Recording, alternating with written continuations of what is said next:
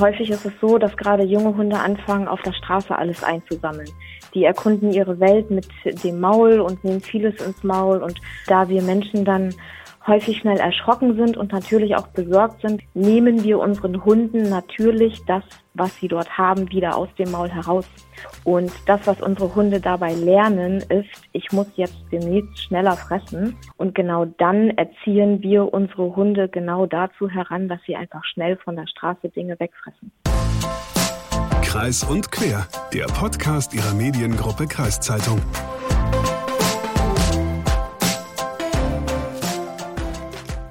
Hund oder Katze? Wer? Wenn du dich entscheiden müsstest, Hund oder Katze? Ach so, ähm, Katze, weil der muss ich nicht ständig einen Beutel hinterher tragen. okay, das ist ein Argument. Hattest du denn schon mal Haustiere als Kind oder irgendwie so? Ähm, ja, also viel, äh, als Kind hat man viele Haustiere. Also ich muss ja sagen, ich komme aus einer Zeit, in der man Haustiere noch gegessen hat. Das klingt heute ganz schlimm, mhm. aber bei uns war so, du hast im Frühjahr, Anfang März, ein Kaninchen geschenkt bekommen und das gab es dann später als Essen. Okay, solange es nur das Kaninchen ist. Ja, und ich weiß noch, die erste, das erste Mal kann ich mir ganz gut erinnern, ähm, mein Kaninchen war irgendwann verschwunden. Meine Eltern haben mir erzählt, das hat ein Raubtier geholt, ein Fuchs aus einem Freigehege im Garten. Und drei Tage später gab es einen Braten, der so ein bisschen wie Kaninchen aussah. Und äh, ich habe dann gemeint, das ist doch mein Kaninchen, aber meine Eltern haben gemeint, das ist nur Pute. Und da mhm. habe ich gegessen. Oh je, oh Gott. Aber wir hatten tatsächlich damals auch sehr viele Tiere. Wir hatten Hunde, Katzen, Hühner, Kaninchen, Vögel, ein Aquarium. Also praktisch einen ganzen Zoo zu Hause. Ja, die hatten ja nicht alle gleichzeitig, wir hatten die nacheinander, ne? Aber warum ich die eigentlich vorhin gefragt habe, heute geht's ja um das Thema Haustiere, wenn auch leider in einem, ja, schlimmen Zusammenhang eigentlich. Ja, das stimmt. Also ich kann ja mal ein paar Schlagzeilen aus den Ausgaben der Mediengruppe Kreiszeitung in den vergangenen Monaten vorlesen. Äh, Wildeshausen, Doppelpunkt, Giftköder auf Hundeplatz, Fragezeichen, Besucher sehr besorgt. Sieke, Hinweis auf Giftköder, Polizei findet nichts. Stur, falscher Alarm, Meldungen über vergiftete Hundeköder in Stur. Und auch wenn diese Meldungen überwiegend Entwarnungen geben, das Thema Giftköder taucht hier in der Region mit alarmierender Regelmäßigkeit auf. Und deswegen wollen wir uns heute mal damit beschäftigen. Bevor wir jetzt aber zum kurzen Überblick über diese Folge kommen, erstmal moin und herzlich willkommen zu Kreis und Quer, dem freitäglichen Podcast der Mediengruppe Kreiszeitung. Mein Name ist Lukas Spar. Und ich bin Hagen Wolf. Und wir geben euch heute einmal einen großen Gesamtüberblick über das Thema Giftköder. Wir haben mit einer Tierärztin gesprochen, einer Hundetrainerin und einer Psychologin. Außerdem haben wir im Rahmen unserer Recherche mit den Polizeiinspektionen der Region gesprochen. Und zu guter Letzt haben wir auch noch einen Jäger besucht, besucht und mit ihm über die jetzt beginnende Brut- und Setzzeit gesprochen. Und in dem Zusammenhang natürlich auch über die Leinenpflicht für Hunde. Ein wirksamer Schutz gegen Giftköder, aber dazu später mehr. Genau, starten wollen wir erstmal woanders. Den Anstoß für dieses Thema hat nämlich die Recherche von Judith Tausendfreund gegeben. Sie ist freie Mitarbeiterin für die Rotenburger Kreiszeitung und hat dort in den vergangenen Tagen an einer Recherche zum Thema Giftköder gearbeitet. Wie sie darauf gekommen ist und was sie rausgefunden hat, das fragen wir sie jetzt einfach mal selbst. Moin Judith. Moin, hallo zusammen. Judith, wie bist du denn überhaupt auf das Thema Giftköder bei Hunden und bei anderen Haustieren gekommen? Also es ist so, dass ich selber auch Tiere habe. Ich habe Pferde, ich habe Katzen und bin da so ein bisschen affin.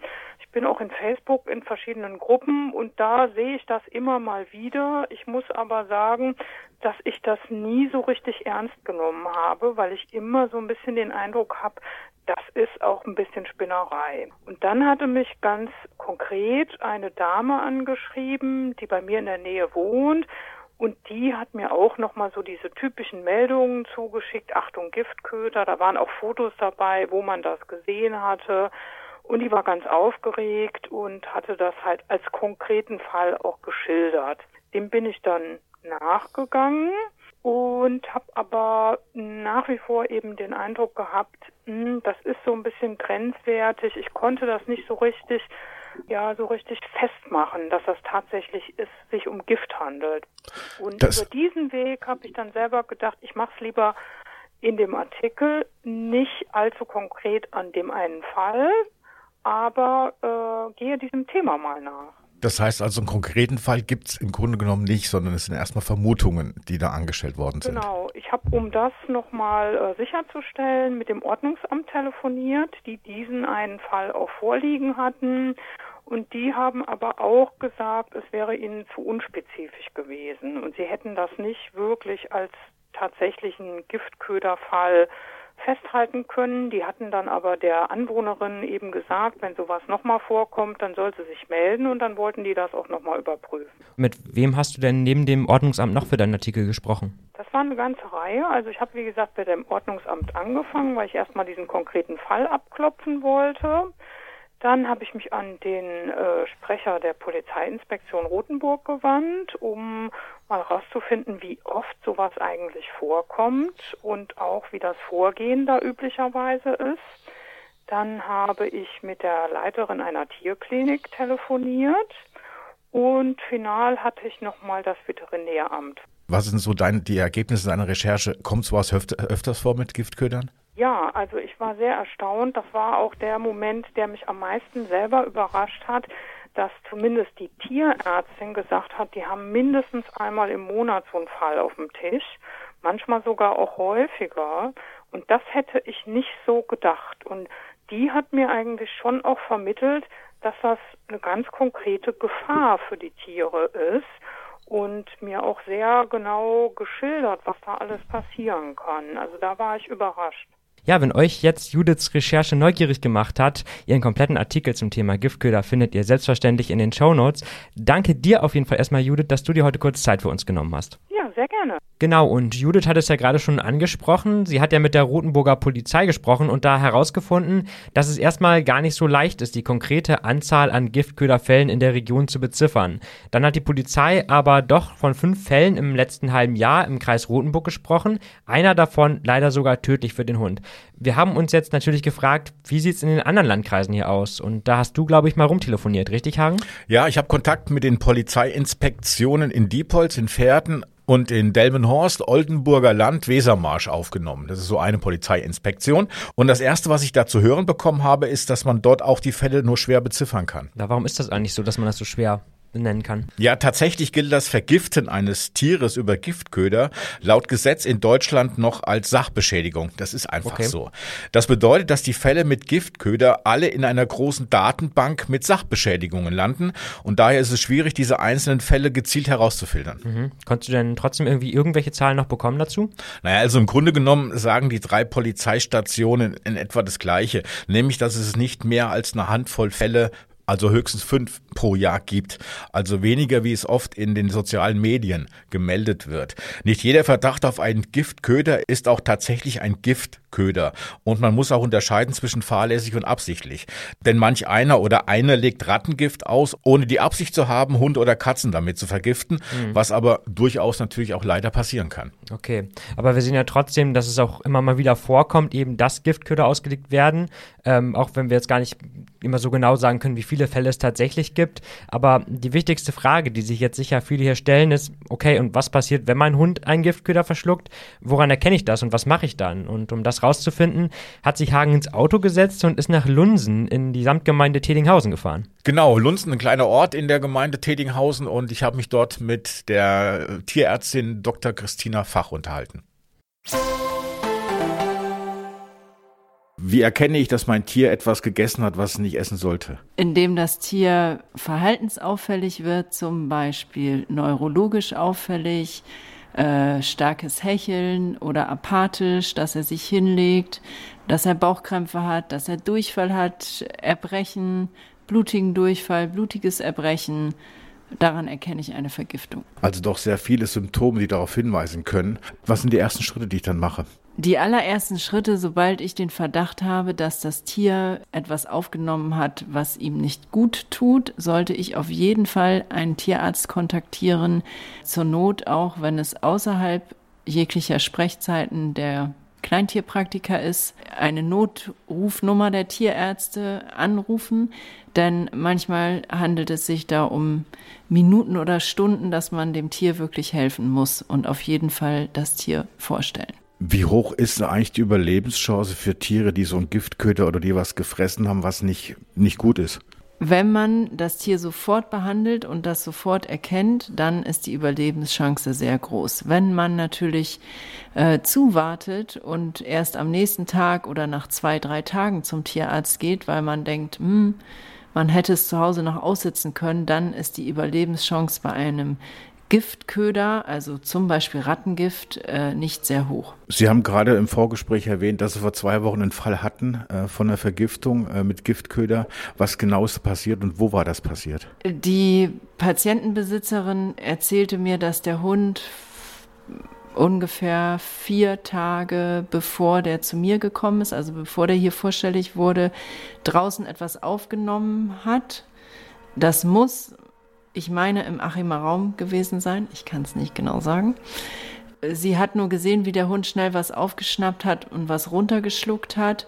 Und äh, dann so zwei Tage, drei Tage später hat er massiven Durchfall und Erbrechen bekommen, was sich dann im blutigen Durchfall und Erbrechen ausbreitete. Und anhand der Blutwerte konnten wir eine Vergiftung feststellen und für den Hund kam leider jegliche Hilfe zu spät. Kommt sowas denn zur Anzeige oder wie wird sowas behandelt dann äh, auch seitens der, von Ihnen oder auch der Halter, Halterinnen? Äh, von mir kommt sowas nicht zur Anzeige, weil es immer sehr schwierig ist, es wirklich nachzuvollziehen, was es nun war und äh, ob das an der Stelle war, oftmals bekommen die Besitzer das ja auch nicht mit, dass der Hund im Gebüsch irgendwas aufgenommen hat. Also ist eine schwierige Situation. Ich zeige das nirgendwo an. Wie oft kommt so ein Fall eigentlich vor, also allgemein, dass Tiere mit Vergiftungen eingeliefert werden oder zu Ihnen kommen? Also ich würde schätzen, so ungefähr zwei bis dreimal im Jahr nicht so häufig. Sind eigentlich Hunde hauptsächlich davon betroffen oder auch Katzen oder andere Kleintiere? Hauptsächlich sind Hunde betroffen, manchmal auch Katzen. Wenn die irgendwie Rattengift aufnehmen auf Bauernhöfen oder was, dann sind auch manchmal Katzen betroffen. Aber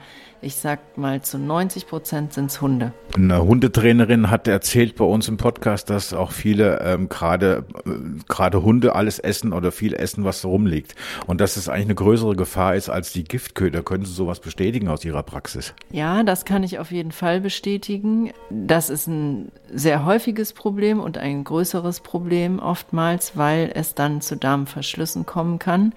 Äh, da geht nichts mehr vor und zurück und da hilft dann oftmals nur noch die Darm-OP. Sie hatten ja angesprochen, gerade am Anfang, dass ähm, schnelle Hilfe ganz wichtig ist und dass man Notfallnummern anrufen kann. Gibt es denn solche Notfallnummern, äh, die ständig erreichbar sind, gerade am Wochenende oder abends oder nachts? Es gibt Notfallnummern. Äh, als Tierhalter sollte man sich auf jeden Fall diese Notfallnummer im Handy abspeichern. Und ähm, es gibt zum Beispiel einen Notdienstring, wo sich mehrere Tierarztpraxen zusammengetan haben und die können Sie am Wochenende unter der Telefonnummer 04235 9575777 erreichen und äh, die Zeiten wären von 10 bis 18 Uhr samstags und sonntags und an Feiertagen. Ansonsten können Sie natürlich auch auf meiner Homepage gucken, www.kleintierpraxis-lunsen.de. da ist die Nummer nochmal vorgegeben oder aber auch außerhalb dieser Zeiten meine Handynummer. Ja, okay, ich glaube, das war jetzt nochmal ein sehr wichtiges Interview in dem Zusammenhang. Über die gerade genannte Telefonnummer erreiche übrigens nur die Kleintierpraxen in Lunsen, Etelsen, Achim, Ophusen, Bassen und Euten. Für andere Regionen gibt es entsprechend auch womöglich andere Notfallnummern. Da wir die jetzt hier aber nicht alle durchgehen können, an dieser Stelle stattdessen ein kurzer, aber wichtiger Hinweis. Die bundesweiten Giftnotrufzentralen beraten nicht nur telefonisch bei Vergiftungserscheinungen am Menschen, sondern auch bei möglicherweise vergifteten Tieren. Für Niedersachsen Bremen ist da das Giftinformationszentrum Nord in Göttingen zuständig und das erreicht ihr 24-7 unter 0551 192 40. Sowohl diese Telefonnummer als auch die der Kleintierpraxen rund um Lunsen packen wir euch natürlich auch nochmal in die Shownotes. Und was ihr auch noch in den Shownotes findet, ist ein Artikel vom Kollegen Dennis Barz. Der hat Anfang Februar ebenfalls ein Interview mit Frau Dr. Christine Fach zu diesem Thema geführt. Aber jetzt zurück zum Podcast. Wie sieht's denn eigentlich bei dir aus? Du meintest, du hattest ja auch Hunde als Kind. Ja, tatsächlich seit meiner Kindheit insgesamt drei, wobei leider auch nur einer an Altersschwäche gestorben ist. Ein anderer wurde vom Auto überfahren und die dritte musste leider eingeschläfert werden, weil sie Krebs bekommen hatte.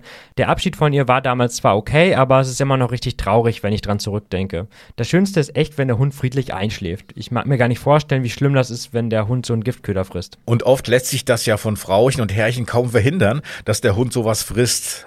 Aber so ein bisschen Einfluss hat man dann doch. Das Stichwort Hundeschule. Dort lernen Hunde ja nicht nur Sitz, Platz und Aus, sondern auch an der Leine zu laufen und nicht alles vom Wegesrand gleich zu fressen. Und da passt es hervorragend in dieses Thema, als wir in einem Artikel unserer Kollegin Lara Terasi von einer Hundeschule in Nährstedt in der Gemeinde Dötlingen gelesen haben, die ein Anti-Giftköder-Training anbieten will. Ich habe daraufhin direkt mal bei Hundetrainerin Nicole Kandulski angerufen und gefragt, was es mit diesem Training auf sich hat. Frau Gandulski, Sie sind ähm, Hundetrainerin. Ich glaube, Sie wollten ja auch vor einiger Zeit solche Giftköder-Seminare anbieten. Machen Sie das mhm. eigentlich mhm. gerade? Ähm, also ich biete es an, wenn die Kunden danach fragen. Leider Gottes ist es so, dass ganz, ganz wenig Kunden danach fragen, weil es ein präventiver, ein präventiver Workshop ist oder Seminar oder auch Kurs, je nachdem, wie man das bezeichnen möchte. Ähm, letztendlich fragen die Kunden immer erst dann, wenn es zu spät ist, leider, oder wenn schon was passiert ist. Und ähm, ja, das kommt selten vor. Gut, äh, trotzdem kommt es immer, immer wieder mal vor, dass Giftköder ja. ausgelegt werden. Ähm, ja. Wie kann ich meinen Hund so erziehen, dass er keine Giftköder isst? Welche Möglichkeiten gibt es da? Also im Prinzip ist es wichtig, dass der Hund nicht lernt, dass man ihm etwas wegnimmt. Denn häufig ist es so, dass gerade junge Hunde anfangen, auf der Straße alles einzusammeln. Die erkunden ihre Welt mit dem Maul und nehmen vieles ins Maul und kauen da natürlich auch rum. Und da wir Menschen dann häufig schnell erschrocken sind und natürlich auch besorgt sind, denn häufig ist es nicht so schön, das, was sie da im Maul haben, nehmen wir unseren Hunden natürlich das, was sie dort haben, wieder aus dem Maul heraus. Und das, was unsere Hunde dabei lernen, ist, ich muss jetzt demnächst schneller fressen, damit Frauchen oder Herrchen mir das eben nicht aus dem Maul rausnehmen.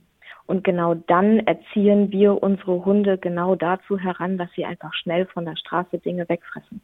Und ähm, ja, da können wir in den ersten Tagen, in den ersten Wochen schon einen guten Grundstein dafür legen, dass genau das eben nicht passiert. Gibt es eigentlich ähm, Hunderassen, die, ähm, sag mal, äh, anfälliger für Giftköder sind, diese, äh, die also die eher äh, auf sowas draufgehen? Also es gibt auf jeden Fall Hunderassen, die gerne fressen. Also so Labradore sind zum Beispiel prädestiniert für alles, was lecker ist. Und wenn dann natürlich auf der Straße etwas liegt, was, was gut riecht, so ein Hackfleischbällchen oder so, ähm, das wird natürlich gerne genommen. Aber letztendlich würde ich sagen, ist jeder Hund dafür ähm, anfällig, der gerne leckere Dinge frisst. Kann man sagen, je besser der Hund erzogen ist, desto weniger geht er auf Giftköder?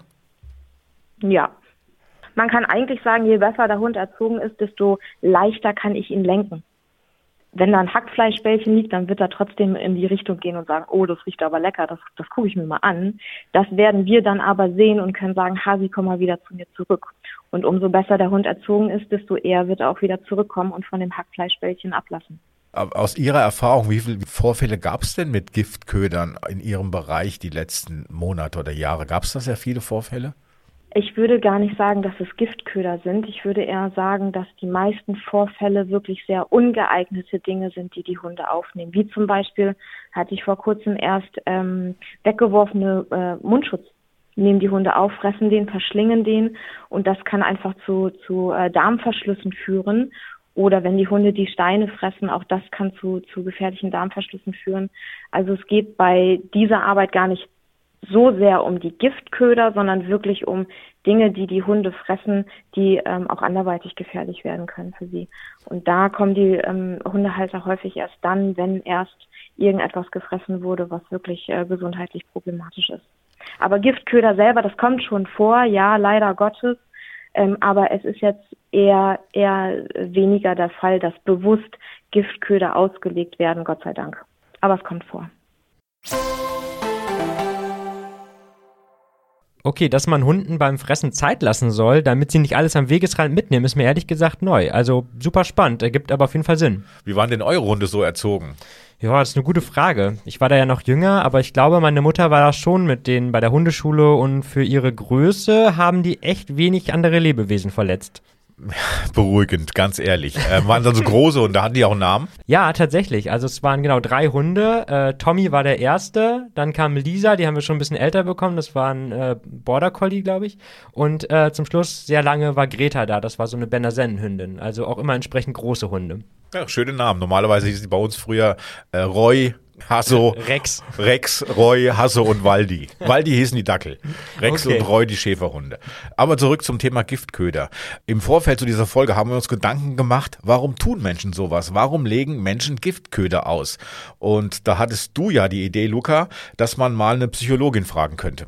Ja, und ehrlich gesagt hatte ich da am Anfang genauso wenig Hoffnung wie du, dass wir da wen finden, der was dazu sagen kann. Aber nach einigem Rumtelefoniere hatte ich schließlich tatsächlich eine Frau am Telefon, die überhaupt nicht überrascht war von dem Thema und auch direkt angeboten hat, was zu sagen. Mein Name ist Birgit Spießhöfer. Ich bin Diplompsychologin. Mein Hauptschwerpunkt ist Traumatherapie und der emotionale Bereich und Beziehungsstrukturen. Mhm. Und warum hat sich jetzt Frau Spießhöfer bereit erklärt, zu dem Thema was zu sagen? Ja, das ist eine gute Frage. Im Vorgespräch sagte sie mir aber auf jeden Fall, dass sie selbst auch eine Hundefreundin ist und das sehr gut nachvollziehen kann, wie schlimm solche Taten für HundehalterInnen sein können. Außerdem wurde dann im Laufe unseres Gesprächs auch recht schnell klar, dass solche Taten auf psychologischer Ebene vielleicht gar nicht so weit weg sind von ihrem Berufsfeld. Aber wir hören vielleicht am besten mal selbst rein. Frau Spießhöfer, was sind das für Menschen, die Giftköder für Hunde auslegen? Also da muss man auf jeden Fall immer individuell schauen. Also klar, wir gucken jetzt, dass wir das irgendwie so ein bisschen runterbrechen, aber ich finde es ganz wichtig, weil es immer etwas Individuelles ist, was Menschen letztendlich auch zu irgendetwas bringt, ja, warum sie das machen. Aus meiner Perspektive würde ich sagen, dass wenn Menschen so etwas tun, sie da auf jeden Fall irgendeine persönliche ja, ein persönliches Erlebnis, persönliche Erfahrung mit haben. Also das kann sein, dass die einmal tatsächlich ein Thema mit Hunden haben, weil sie vielleicht, Ahnung, als Kind äh, irgendwie öfter gebissen wurden oder Angst hatten, der Nachbar hatte einen ganz schwierigen Hund oder ja, irgendwie sowas, wo einfach Erfahrungen da sind, wo man sagt, ähm, ich finde das hier unglaublich, die Leute sollen ihre, ihre Hunde an die Leine nehmen, dann passiert hier auch nichts. Und wenn sie die frei rumlaufen lassen, dann sind sie selber schuld, wenn die dann irgendwie hier so einen Giftköder fressen zum Beispiel. Es können, können Menschen sein, die sehr ich sag mal so auf Regeln beharren, ne? so auch da wieder dieses Thema, dass sie beispielsweise Giftköder nur in einer bestimmten Zeit auslegen, wo sie dann sagen, na ja, jetzt müssen die Hunde eh an der Leine sein und äh, um die Vögel zu schützen. Also ich mit meinen Giftködern schütze ich jetzt vielleicht sogar eigentlich die Vögel oder sowas. Also ja, die, es wird jeder wird da irgendeine individuelle Idee dabei haben. Man kann aber jetzt nicht sagen, dass jeder Mensch, der irgendwie Giftköder auslegt, gleich ein verrückter Massenmörder oder sowas ist oder droht dazu zu werden. Nee, das, das wäre ein bisschen zu hoch gegriffen. Also was ich sagen würde, es sind eher Menschen, die auf jeden Fall ähm, ein Thema haben, äh, in Beziehung Dinge zu klären.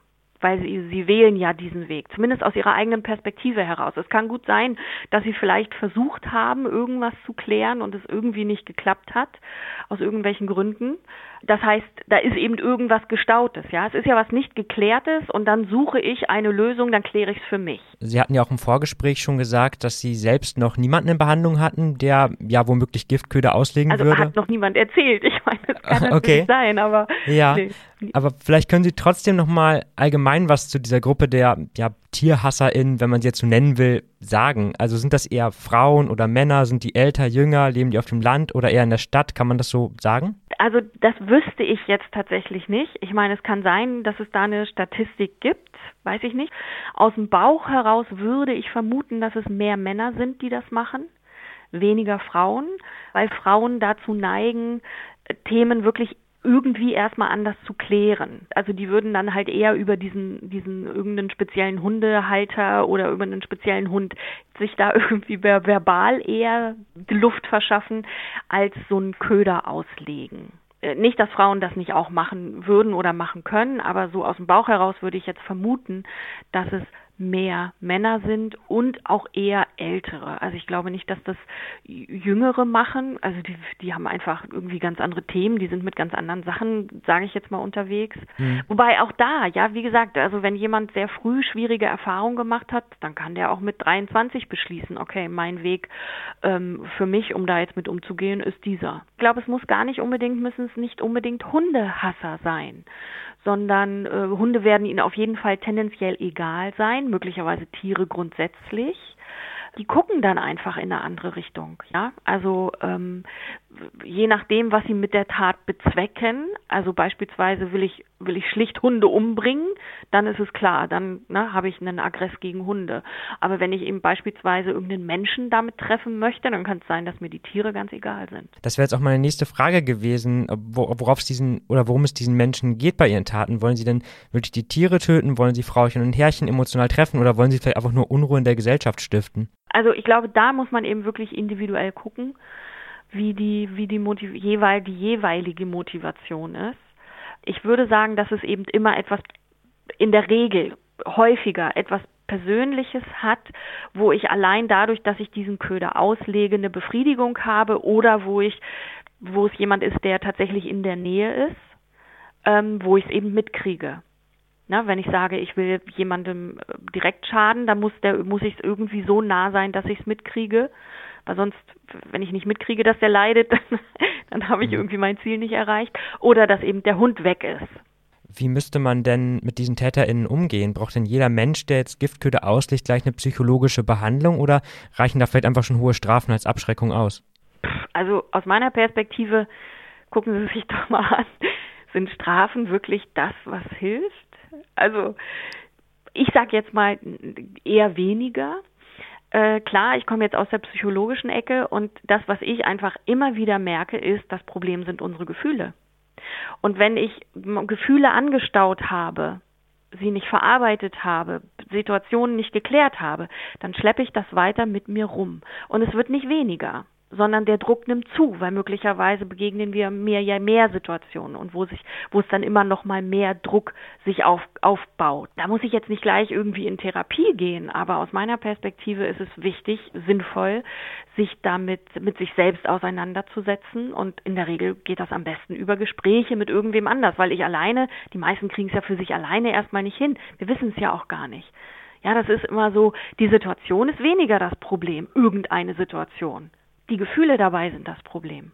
Und ich muss sagen, ich persönlich finde ähm, Giftköder auslegen schon auch eine sehr extreme Art. Also einfach, weil ich wirklich in Kauf nehme, dass Wesen sterben. Es können eben beispielsweise auch Kinder, ja, die sind irgendwie in der Gruppe unterwegs ähm, laufen da lang, finden dann da irgendwie ein Wurstbrot oder was auch immer, wo der Köder drin ist. Also, na, aber solche Möglichkeiten bestehen einfach.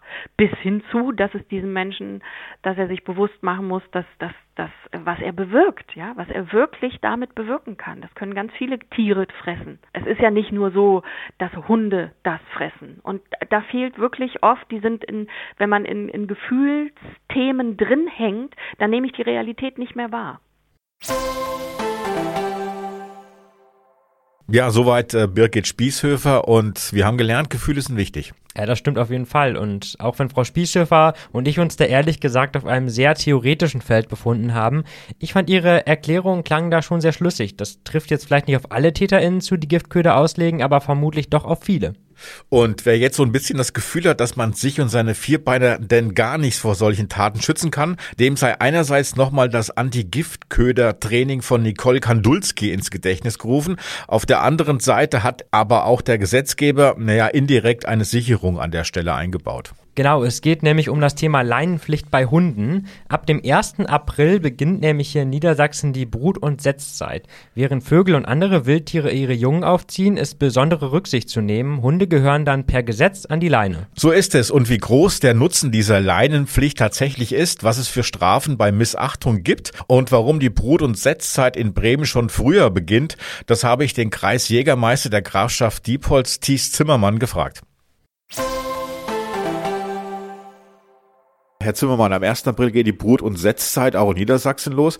Was genau bedeutet das für Tierhalter oder Hundehalter? Das bedeutet im Wesentlichen, äh, dass in der Zeit vom 1. April bis zum 15. Juli Hunde in der freien Natur an die Leine zu nehmen sind und man nach Möglichkeit die Wege nicht verlassen sollte, um das Wild nicht zu beunruhigen.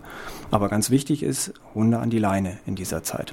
Welche Strafen erwartet mich, wenn ich das nicht mache und ich werde erwischt dabei? Das äh, Anleihengebot ist äh, im niedersächsischen Waldgesetz verankert und äh, Verstöße dagegen können mit einer Ordnungswidrigkeit äh, geahndet oder stellen eine Ordnungswidrigkeit dar, die mit einer Geldbuße bis zu 5000 Euro geahndet werden können. Ich habe gesehen, dass in Bremen die Brut- und Setzzeit schon am 15. März losgegangen ist. Und jetzt Niedersachsen, 1. April, äh, setzen die sich früher oder brüten die früher in Bremen? Nein, das äh, kann man so natürlich nicht sagen. Auch jetzt im März äh, kann es schon äh, sein, dass einzelne Tierarten mit der Brut äh, begonnen haben. In Niedersachsen äh, hat man sich auf Landesebene auf den 1. April verständigt. Aber auch jetzt äh, heißt es eben schon Rücksicht nehmen in der Natur und dem Wild auch seine Ruhe lassen. Tja, der Niedersachse gilt ja so ein bisschen als lahm und äh, selbst bei der Brut- und Setzzeit sind die Tiere in Bremen schneller als die niedersächsischen Tiere. Ja, okay, aber jetzt nochmal ganz ehrlich, was würdest du machen, wenn dir jetzt jemand im Wald entgegenkommt, äh, wo der Hund nicht eingeleint ist? Würdest du dem direkt die Leviten lesen und die Polizei rufen oder was? Ja, ich weiß nicht, also wenn mir ein Hund entgegenkommt, ähm, dann habe ich erstmal andere Gedanken, als dem Besitzer die Leviten zu lesen, sondern mich in Sicherheit zu bringen. Ähm, danach würde ich den Besitzer dann und die Besitzerin dann schon mal darauf hinweisen, dass es besser ist, den Hund anzuleihen, gerade wenn er mir entgegenkommt. Okay, und zur Not kannst du halt auch immer noch die Sache mit den Giftködern erwähnen, dass es halt ein Schutz ist, vielleicht auch wenn der Hund an der Leine ist. So, aber wenn ich jetzt auf die Uhr gucke, dann müssen wir auch langsam zum Ende kommen, sonst meckert der Chef nämlich wieder, weil wir zeitlich so über die Stränge schlagen hier. Na, da nichts wie los. Wir hören uns am nächsten nächsten Freitag wieder oder vielleicht auch schon am Dienstag zu unserem Kurzformat aktiv im Archiv. Und wenn ihr bis dahin noch eure Gedanken zu unseren Podcasts mit uns teilen wollt, dann schreibt uns gerne eine Mail an podcast.kreiszeitung.de. Genau, oder ihr schreibt uns einfach auf Facebook oder Instagram. Also bis dahin und bleibt gesund. Macht's gut.